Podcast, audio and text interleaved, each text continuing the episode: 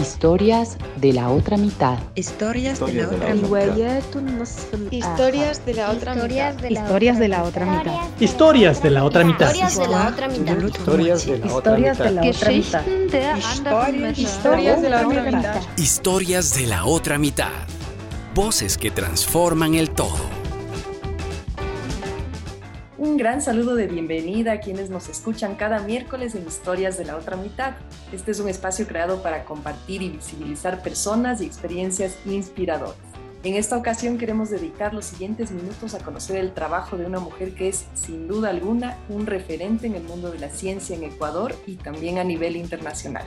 Hola Cris, sí, justamente hoy tenemos el honor de contar con la presencia de una de las investigadoras científicas más destacadas del Ecuador y Latinoamérica, quien es pionera en el campo de la biología. Se trata de la doctora Eugenia Delfino, quien recientemente se convirtió en la primera latinoamericana en ganar el Premio Mundial de Biología 2022 de la Sociedad de Biología del Desarrollo por su trayectoria profesional y su invaluable aporte a la ciencia con sus estudios sobre las ranas marsupiales.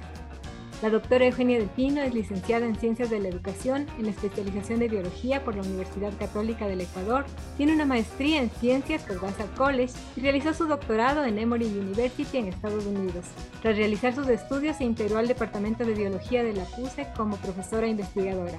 Otra de sus fortalezas es la colaboración científica y ha trabajado con investigadores de Estados Unidos, Japón, Reino Unido, Alemania, además de contribuir a la educación por la conservación de las Islas Galápagos por más de 25 años.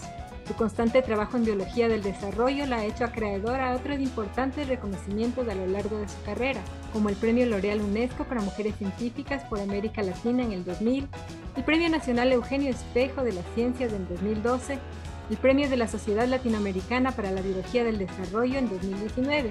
También es miembro fundadora y primera vicepresidenta de la Academia de Ciencias del Ecuador. Es miembro de la Academia Latinoamericana de Ciencias, de la Academia Mundial de Ciencias para el Avance de las Ciencias en los Países en Desarrollo y de la Academia de Artes y Ciencias de los Estados Unidos. Y también fue la primera persona con ciudadanía ecuatoriana en ser parte de la Academia Nacional de Ciencias de Estados Unidos. Bienvenida Eugenia, felicitaciones por este nuevo e importante reconocimiento y gracias por su aporte al área de las ciencias de nuestro país. Es realmente un honor para nosotras poder tenerla como invitada en Historias de la Otra Mitad. Muchas gracias por sus palabras. Lo primero que yo quiero hacer es enviar un saludo y un agradecimiento a ustedes y saludar muy amablemente a toda su audiencia.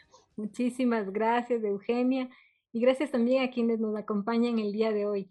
Y para comenzar, quisiéramos conocer qué la motivó a estudiar ciencias de la educación y luego especializarse en biología y también de qué manera su entorno familiar favoreció a su formación profesional.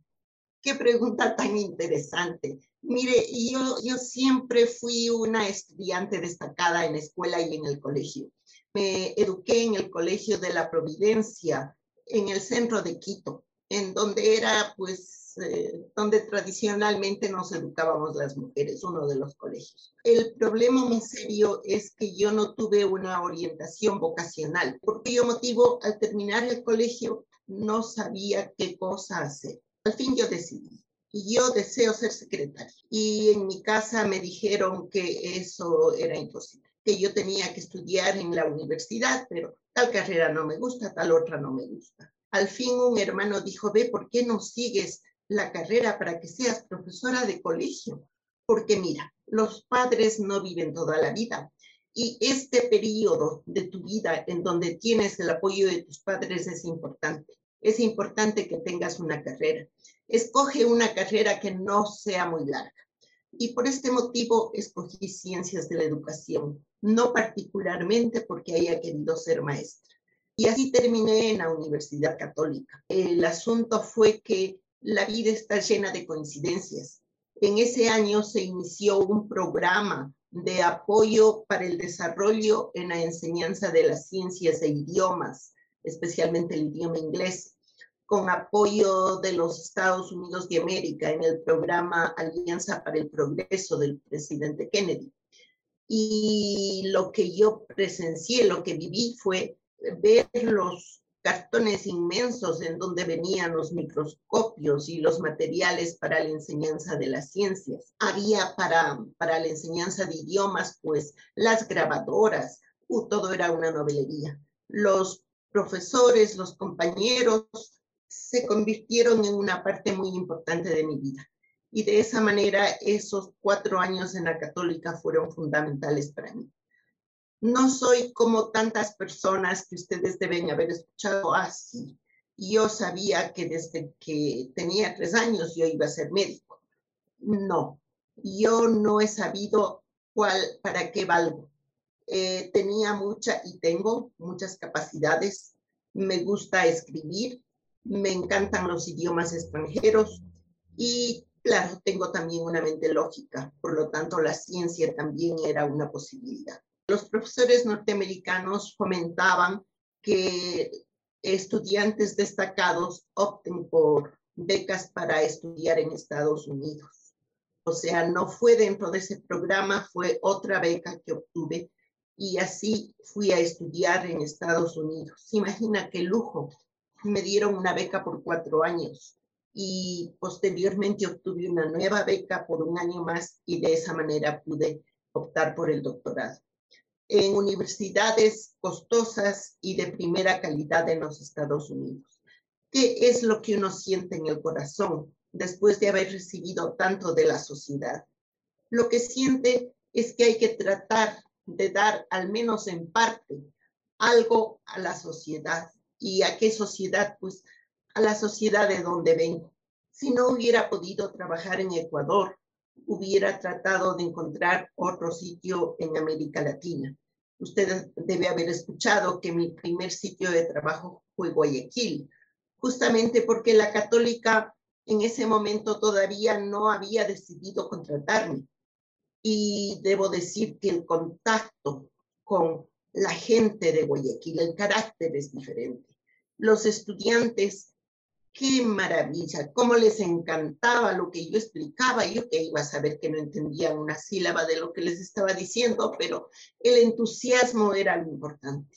Y eso me llegó a pensar que justamente ese aspecto que yo había pensado, debo dedicarme a la docencia universitaria para el avance del país, fueron esos estudiantes los que cimentaron esa idea en mi mente. Y justamente de esa época de, de, la academia queríamos preguntarle ahorita que comentó un poquito esa linda experiencia con los estudiantes de Guayaquil que estaban entusiasmados aún sin tal vez comprender al 100% la clase.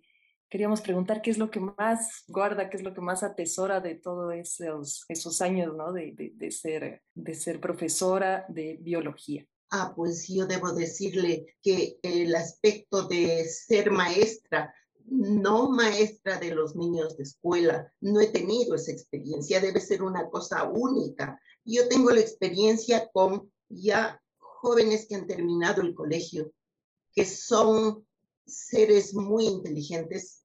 en la, el ingreso a la Universidad Católica pues tiene sus requisitos y se autoseleccionan. Entonces, aquellas personas que vinieron a mi laboratorio eh, fueron personas maravillosas con las cuales hemos desarrollado, digo hemos porque espero que es mutuo, un aspecto de comprensión, de amistad, lo que yo trataba como maestra, porque yo sé que ranas marsupiales, qué interesante el tema, pero no todos van a poder trabajar en esa materia.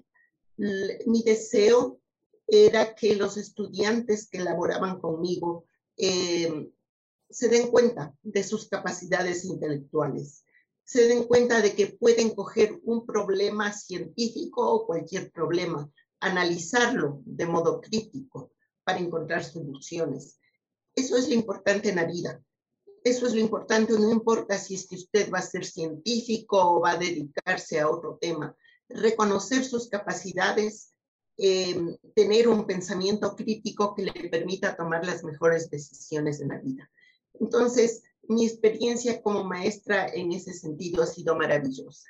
Interesante, sobre todo esta posibilidad de desarrollar en los estudiantes este pensamiento crítico, esta capacidad de ir creciendo. Y queríamos preguntarle justamente sobre su campo de trabajo. Sabemos que se enfoca principalmente en la biología del desarrollo. Queríamos pedirle si puede explicarnos lo que aborda esta ciencia biológica y también la importancia que tiene. La biología del desarrollo se mm, enmarca en la temática que usted debe haber escuchado, la embriología o sea, cómo se desarrollan los embriones. Y como modelo para el desarrollo de los embriones, se ha usado tradicionalmente, estoy hablando de fines del siglo XIX, del siglo pasado, se han utilizado ciertos animales, por ejemplo, los erizos de mar, por ejemplo, las ranas. ¿Por qué?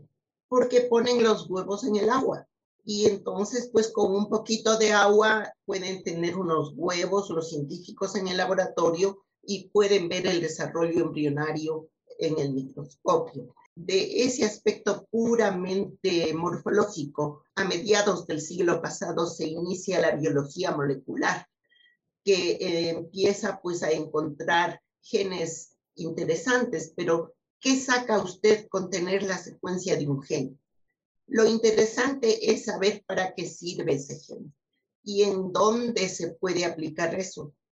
Pues en el desarrollo embrionario, cómo a partir de una célula, que es la célula del huevo fecundado, se da origen a todas las células del cuerpo. Eso se da por un proceso que se llama diferenciación celular.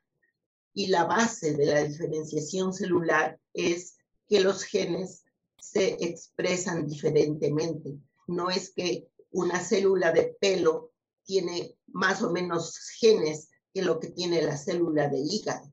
Todas tienen los mismos genes, sino que unos están encendidos y otros están apagados en cada tipo celular. Eso es, en pocas palabras, la biología del desarrollo. Es un área de punta de las ciencias biológicas. Usted debe comprender que sirvió para que tenga una utilidad toda la biología molecular. Un aspecto importante que debo señalar es, usted debe haber oído el problema del cáncer. En el cáncer, ¿qué es lo que pasa? Esta célula debía desarrollarse como piel, pero ¿qué pasó? Se convirtió en un tumor. Eh, y esos tumores pueden ser malignos. Entonces, es un problema de diferenciación celular con frecuencia en el cáncer se están expresando genes de importancia de la vida embrionaria que no deberían expresarse en ese otro momento de la vida de la persona. Es un área, como le digo, por tal motivo de punta. Nos ayuda también a comprender la biodiversidad, por qué las alas de una especie de mariposa tienen estos colores y la de esta otra tiene estos otros colores. Y en la sistemática también, todos estos aspectos. Pero no es un área que está desarrollada aquí en el Ecuador. Por mucho tiempo fui la única persona que trabajaba en esta área. Tampoco tiene mucha representación en América Latina, pero últimamente hay algunos laboratorios en Brasil, Chile, Argentina y México principalmente. Y claro, Ecuador está también entre ellos con el laboratorio que yo dirigí y otros estudiantes profesionales actualmente. Y, dentro de estos, de estos estudios, eh, usted centró su investigación en, justamente ¿no? en las estrategias de embriología de, de, la rana marsupial de Quito, que sabemos que su nombre científico es Gastroteca riobambae, creo que lo pronuncié bien. Queríamos preguntarle un poco de eso. Mire, le, le estuve relatando que regresé inmediatamente después de tener el doctorado. Si usted obtuvo un doctorado, ¿qué es lo que significa? Que usted ha tenido experiencia de hacer preguntas, preguntas científicas y de tratar de obtener respuestas. Eso es un entrenamiento y uno tiene que cultivarlo para continuar. Y yo me dije para mis adentros, yo voy a trabajar dando clases que van a ser de primera calidad y a los dos años he de saber menos que lo que sabía cuando tenía una maestría, en el sentido de, de los nuevos descubrimientos. Yo requiero un entrenamiento para mi mente. Pues, ¿con qué entrenamiento? Pues con la rana. Yo estudié el desarrollo de una rana en Estados Unidos. Esta rana proviene de África del Sur y tiene la, característica de que se le puede mantener en el laboratorio. Pero regreso acá a Ecuador y yo no tenía dinero para comprar esa rana. Entonces yo dije, un sapo es igual que otro sapo. Me voy a buscar un sapo en los jardines de la universidad porque además tienen que saber que no soy experta de campo. No todos los biólogos somos biólogos de campo. Yo me caigo en el, en el lodo. Entonces, entonces lo más sencillo, irme a los jardines de la universidad. Habían unas plantas inmensas de, de claveles, de claveles rojos. La católica siempre ha tenido lindos jardines. Bueno, y a propósito, debo decir que yo tengo mucha gratitud con la Universidad Católica por haberme acogido primero como estudiante, luego como maestra y luego por darme la libertad académica para estudiar lo que yo quisiera. Nadie me dijo, mira, tú estás en el Ecuador, en este país nos interesa la mejora de las papas eh, trabaje en esa área. No podría trabajar en esa área. No tengo entrenamiento. Nadie me dijo qué investigar y esa libertad académica es muy importante y es lo que se debe pretender que se tenga. Como digo, esa libertad académica me permitió hacer las preguntas que yo podía hacer y me ayudó en proveer medios de entrenamiento para mis estudiantes. Y ahí fue mi sorpresa cuando fui ahí debajo de la planta de, claveles. Ahí encontré una gastroteca, la ranita marsupial de los jardines de Quito, primera vez que le vi. Era redonda, gorda, llena de hijos en su espalda, porque los lleva como si fuese en una mochila en espalda. ¿Y qué hice? Bueno, hay que saber qué se sabe del desarrollo de esta rana y aquí no había biblioteca adecuada. Le escribí a mi profesor del doctorado en la Universidad de Emory y le dije que por favor averigüen la biblioteca. Ahí hay una lindísima biblioteca muy, muy bien dotada y si es que no tienen un artículo le piden en, la, en, la, en un sistema de préstamos entre bibliotecas. Y no estamos en el tiempo de que le mando un correo electrónico y me y me contesta de inmediato, no, esto era con carta, yendo a dejar en el correo con estampillas. Y así me respondió, me respondió y me dijo, Eugenia, he revisado en la biblioteca, no se sabe nada del desarrollo embrionario de esta rana. Tienes un campo abierto para tu trabajo. Puedes dedicar tu carrera a estudiar ese, este problema del desarrollo si así lo deseas. Y claro, yo le vi a la rana y yo dije, esto no parece rana, diga un conejito, lleva a las crías en el vientre materno. También un ser humano lleva, lleva su embrión en el vientre de la madre, pero las ranas ponen los huevos en el agua, eso tienen que hacer las ranas, pero esta desarrolló, desarrolló el incubar los embriones en el cuerpo de la madre. Una pregunta que no me han hecho en otras entrevistas es por qué se desarrolla eso en estas ranas que son típicas de la parte norte de América del Sur. Esta parte norte de América del Sur es muy rica en la diversidad de ranas. En la región de Santa Cecilia, donde es Lago Agrio, al inicio de la explotación petrolera, en un área de 3 kilómetros cuadrados, encontraron 81 especies de ranas y sapos eh, ¿Y qué tiene que ver el número 81? 81 especies es el número total de especies que existe en toda Norteamérica, incluyendo Canadá, los Estados Unidos y México. Entonces, se imaginan, todas las ranas están, muchas especies están en un área eh, limitada.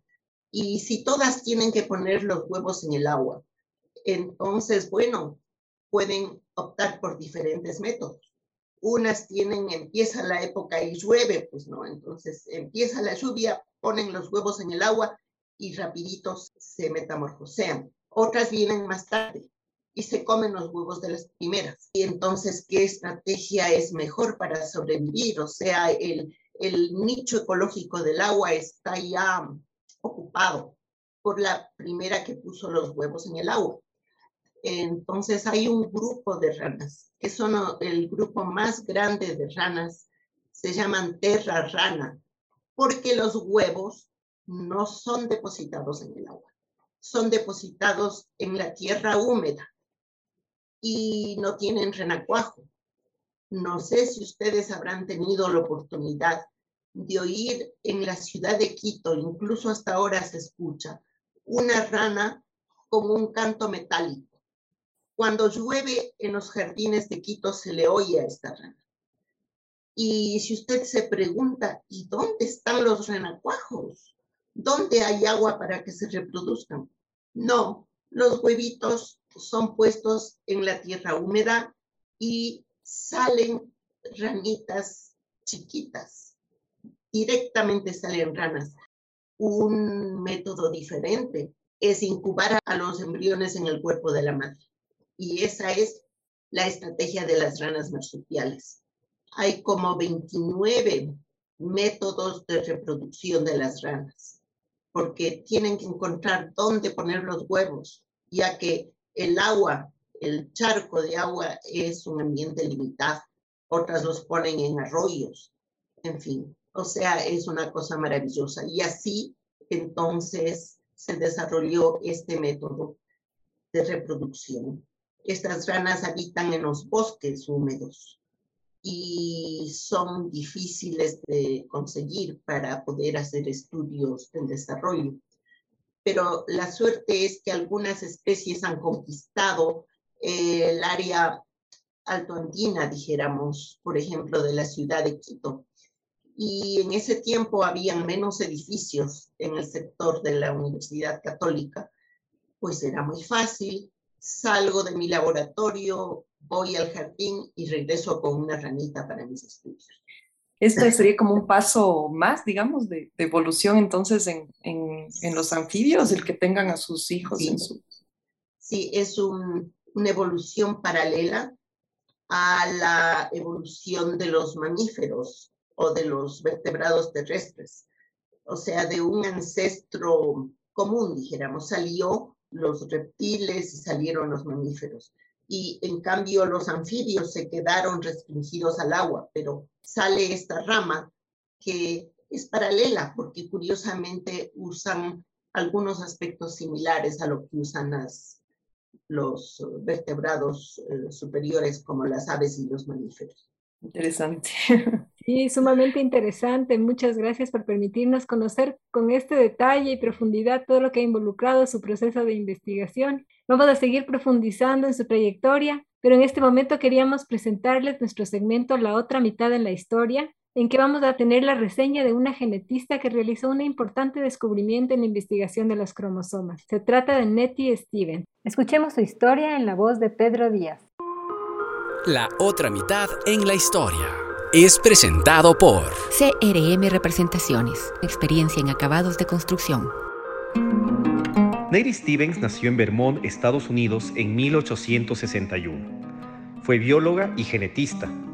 Se le atribuye el hallazgo de la herencia genética del sexo con el descubrimiento de los cromosomas X y Y. Fue la primera de su clase y junto con su hermana Emma se convirtió en una de las tres primeras mujeres en graduarse en Westford en 1880. Aunque era una alumna destacada, tuvo que abandonar sus estudios por la falta de recursos económicos. Tras ahorrar durante más de 10 años trabajando como profesora y bibliotecaria, logró reunir lo suficiente para matricularse en la Universidad de Stanford a los 35 años. Allí se graduó y cursó su maestría. Su doctorado lo realizó en Bryn Mawr College, en Filadelfia, y obtuvo un título en 1903, tras lo cual permaneció en la misma institución dedicada a la investigación. En 1905 publicó su trabajo Estudio sobre la espermatogénesis con especial referencia al cromosoma accesorio, con el que revolucionó el campo de la genética. Ella analizó la diferenciación celular en embriones y en el estudio de los cromosomas. Hasta ese momento, la ciencia había sostenido que los cromosomas se organizaban en largos bucles, pero Stevens constató a través de su estudio que existen como estructuras parejas en las células. Si las células somáticas de las hembras contenían 20 cromosomas grandes, las masculinas tenían 19 grandes y una pequeña. Nueve parejas de cromosomas grandes y una constituida por uno grande y otro pequeño.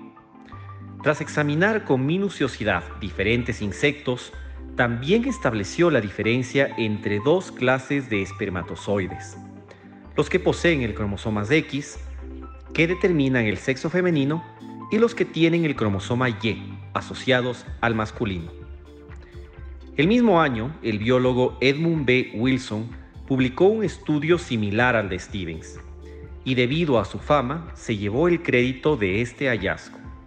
Sin embargo, varios años después, se evidenció que el trabajo de Wilson hacía referencia al de Nettie Stevens, lo que le concede a ella prioridad en el descubrimiento. Tras vivir esta experiencia, Nelly Stevens siguió investigando y publicando artículos de gran calidad científica en los que incluía citas y referencias al trabajo de otras mujeres para darles visibilidad. Murió de cáncer en 1912, antes de poder ocupar la cátedra creada para ella en Mawr College. Qué interesante esta historia y qué fascinante realmente es todo este tema de la investigación científica y de la, la parte genética. Realmente, personalmente me parece fascinante. Y queríamos preguntarle por su experiencia, cuáles son los principales desafíos de esto, de la investigación científica y cómo fue su experiencia, porque vimos que usted pudo integrar los equipos del Centro Alemán de Investigaciones Oncológicas y del Instituto Carnegie de Ciencia en Estados Unidos. ¿Cómo fue un poco este compartir con investigadores de, de otros países? Me pone una pregunta difícil de responder en el sentido de que usted me dice cuáles son los desafíos. Los desafíos de la investigación científica, al igual que los desafíos de cualquier otra vida, se presentan todos los días. Entonces, ¿cuál es el desafío de hoy día? El desafío de hoy día va a ser tratar de hacer tal experimento y ver si es que algo resulta. Resulta que no, no obtuve ningún resultado que sea interesante. Entonces, pues, lo más importante, veamos si es que se puede resolver de otra forma. Si es que por último no, no, no me sale nada, pues entonces ahí sí no tendré más que hacer sino cambiar de temática. Dentro del trabajo, por ejemplo, de las ranas marsupiales, pues algunas temáticas no podía realizarlas aquí en el Ecuador por falta de recursos económicos y de recursos de materiales, eh, por cuyo motivo se me presentaron oportunidades. La Fundación Alemana Alexander von Humboldt, que es diferente del un club Humboldt que hay aquí en el Ecuador, no, es una fundación alemana, aquella que da el mayor reconocimiento a los méritos académicos en cualquier área del mundo sin ninguna discriminación de hombre o mujer ni discriminación por países tienen unas becas muy bien dotadas. Tenían una mm, restricción que era la restricción de edad. Se podía optar por una de esas becas hasta los 40 años. Creo que estaba con 38 años de edad, había que tener un doctorado. Y un colega alemán que trabajaba en universidad, fui a tomar un café con él ahí en la cafetería de la católica y me dijo, ve por qué no, no pides una beca para irte a Alemania con la Fundación Humboldt. Y yo le dije, si es que yo quiero salir del país, me iría a los Estados Unidos, en donde pues las, los niveles de investigación son muy altos. A lo que él me respondió, mira, los niveles científicos de Alemania son igualmente altos y además estarías en Europa. No me convenció. Seguimos tomando el café y me dijo finalmente, sabes, que estas becas se otorgan solamente hasta la edad de 40 años.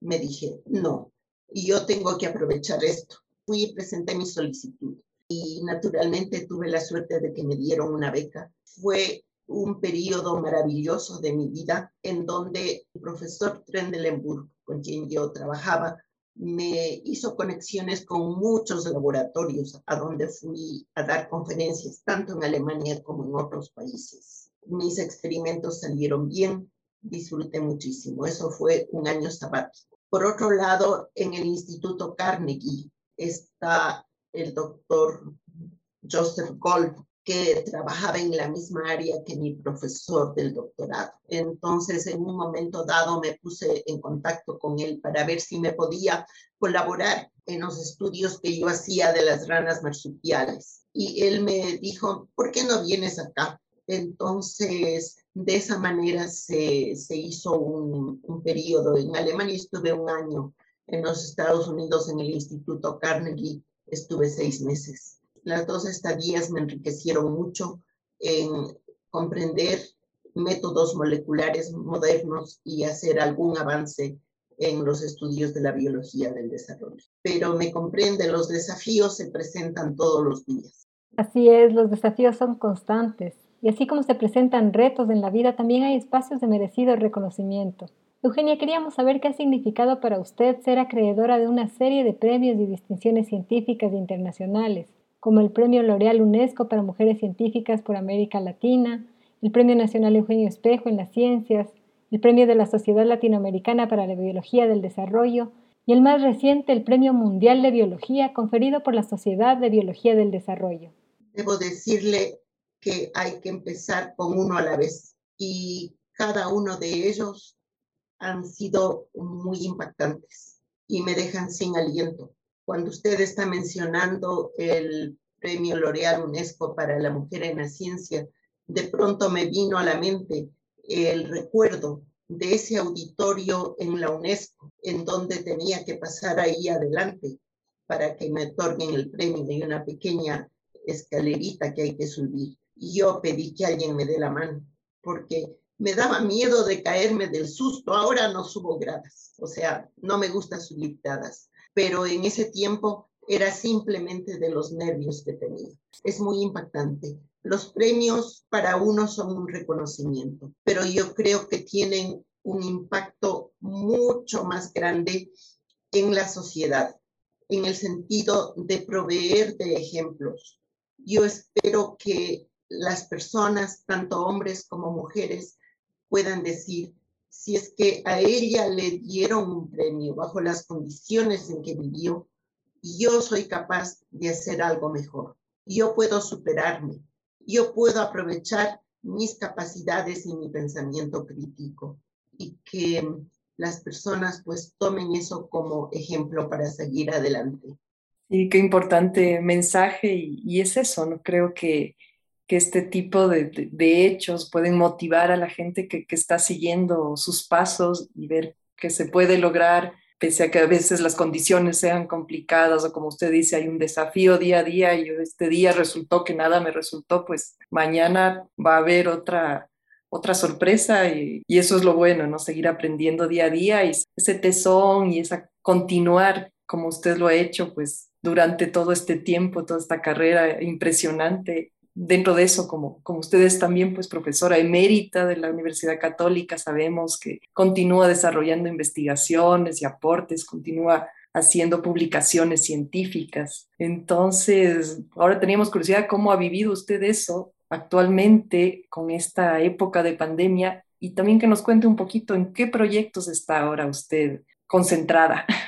Bueno, le debo decir que ser profesor eh, o profesora emérita es un honor que confiere la universidad, igual que cualquiera de los otros premios que su colega me mencionó, me dejó sin aliento. Es un aspecto muy bondadoso. Y le debo precisar, yo me jubilé en el 2013. Después de eso dije, no, pues yo no puedo abandonar el laboratorio, pero no me gusta ir por la tarde a la universidad porque llueve.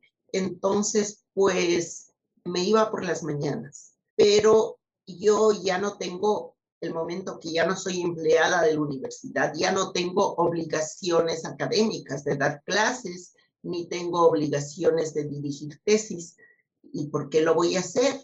O sea, si no tengo obligación, ¿por qué lo voy a hacer? Iba a la universidad, tenía la oportunidad de conversar con estudiantes, con colegas, y principalmente de trabajar en artículos que no había podido escribirlos. Y así transcurrió mi vida por varios años después de haberme jubilado. El asunto fue que llegó el 12 de marzo del año 2020 y estuve en la universidad y ahí vino la noticia de que el alcalde de Quito ha dicho que hay la pandemia, que se cierran los colegios, se cierran las universidades a partir del mediodía. Fue un caos de la ciudad para ir a retirar a los niños y yo cogí mis cuadernos de apuntes y los gráficos que estaba elaborando, puse en mi, en mi cartera y salí, pues casi se puede decir, despavorida a tratar de conseguir un taxi para irme a mi casa. Desde entonces no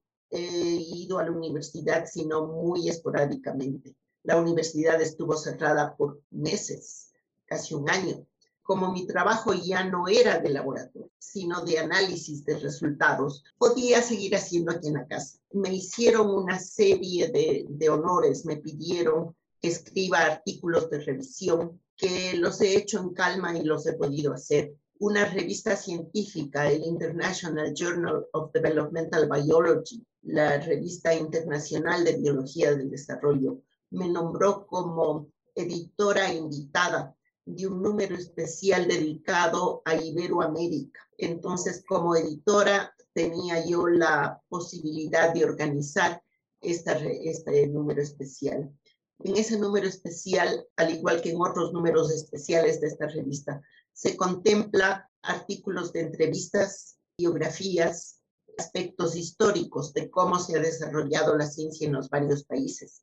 Imagínense, en esa parte está documentado la biología del desarrollo, cómo se ha originado en Uruguay, en Argentina, en Chile, en México, en Brasil y en toda la parte norte de América del Sur. O sea, un colega de Puerto Rico hizo para toda la parte norte de América del Sur. Y yo publiqué una pequeña biografía mía de cómo fue pues hacer biología del desarrollo aquí en el Ecuador. Eso fue una actividad que me cogió todo el año 2020. Así es que he pasado muy ocupada en esos aspectos. He tenido que dedicarme a los aspectos de sobrevivencia, como es preparar la comida. Y por otro lado, como no podía salir a la calle, Imagínense de dónde consigo compras, pues la tienda de al lado, lo que traiga la señora de la tienda de al lado y ahí yo experta de cocina. Es verdad, nos ha tocado combinar todas esas tareas profesionales, en su caso científicas, con eso, volvernos un poquito chefs y sobrevivir. Sí, y la otra cosa es que tengo un jardín alrededor de mi casa en la o sea, es simplemente lo que se llamaba el retiro, que en la, parte de atrás y lateralmente en este sector hay eh, tres metros y adelante cinco metros. Entonces, en esas partes la gente o, ha pavimentado en estas casas o ha hecho más cuartos. Yo tengo eso como, como tierrita en donde viene el jardinero y me siembra los choclos y el frijol y las habas y cosecho, claro, serán 10 choclos, ¿no? Pero ver las plantas y cómo crecen. Y adelante tengo un jardín en donde las personas que pasan disfrutan porque las puertas no son completamente cerradas, sino de, fierros y la gente puede pasar viendo las flores y a mí me encanta.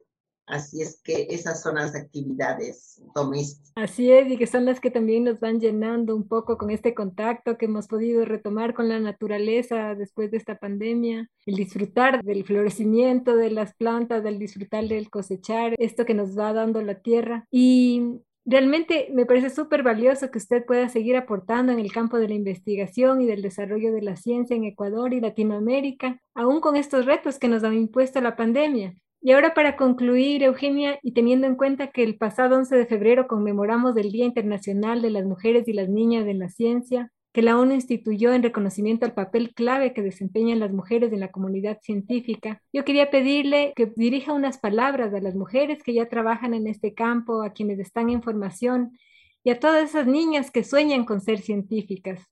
¿Qué podría decirles? Muchas gracias por darme esta oportunidad. Yo quiero enviar un caluroso saludo a todas las mujeres que están, sea trabajando como investigadoras o como maestras en las universidades, en los colegios.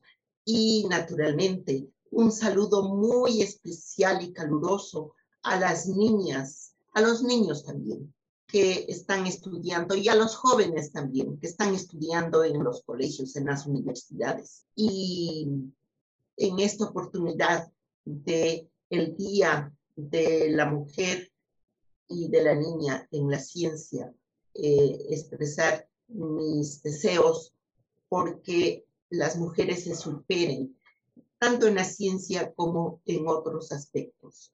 El nombre de este programa, que se llama La otra mitad, lo dice todo. En la sociedad humana eh, hay dos, dos eh, grupos principales, dijéramos, no, bueno, hay los otros grupos, pero son hombres y mujeres. La mitad de la población somos mujeres. Tenemos responsabilidad con nosotros mismos. Tenemos responsabilidad con la sociedad de dar todo lo mejor que tenemos para que la sociedad y el mundo entero se supere en la ciencia, en la tecnología, en el arte. Y el resto del mundo debe también darnos esas posibilidades para seguir adelante. Nosotros aquí en el Ecuador no tenemos ese problema, pero piensen ustedes en las mujeres de los países árabes, por ejemplo. Eso es un asunto que a mí me apena mucho, me hace sufrir mucho, porque si ese es el camino para todo el mundo, perderíamos la mitad de la capacidad que hay en los seres humanos. Muchas gracias, Eugenia, por ese mensaje, por esas palabras, por esa reflexión y también por darnos este tiempo para conversar, para acompañarnos en este programa. La verdad que, como le decíamos al principio, es un honor para nosotras tenerla aquí. Ha sido un gusto conocer de primera mano su historia, sus vivencias y nada, aprovechar para felicitarle una vez más por no, no solo por este premio que es muy bien merecido, sino por, por su destacada trayectoria y agradecerle ese, ese aporte a, la ciencia y a, a nuestro país de esta manera, ¿no? Muchas gracias por, por esa dedicación, por esa fortaleza, por esa consistencia en su, en su trayectoria profesional. Gracias por su espacio, gracias por su bondad. Ha sido un gusto y un inmenso honor contar con su presencia en Historias de la Otra Mitad. Un abrazo y muchas gracias a quienes nos han acompañado en este programa. Historias de la Otra Mitad. Voces que transforman el todo. Historias de la Otra Mitad. Historias de la Otra Mitad. Historias de la otra mitad. Historias de la otra mitad. Historias de la otra mitad. Historias de la otra mitad. Historias de la otra mitad agradece el apoyo de CRM Representaciones.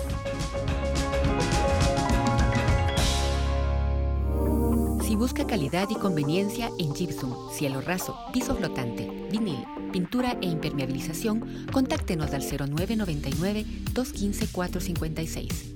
CRM Representaciones, venta e instalación con experiencia en acabados de construcción.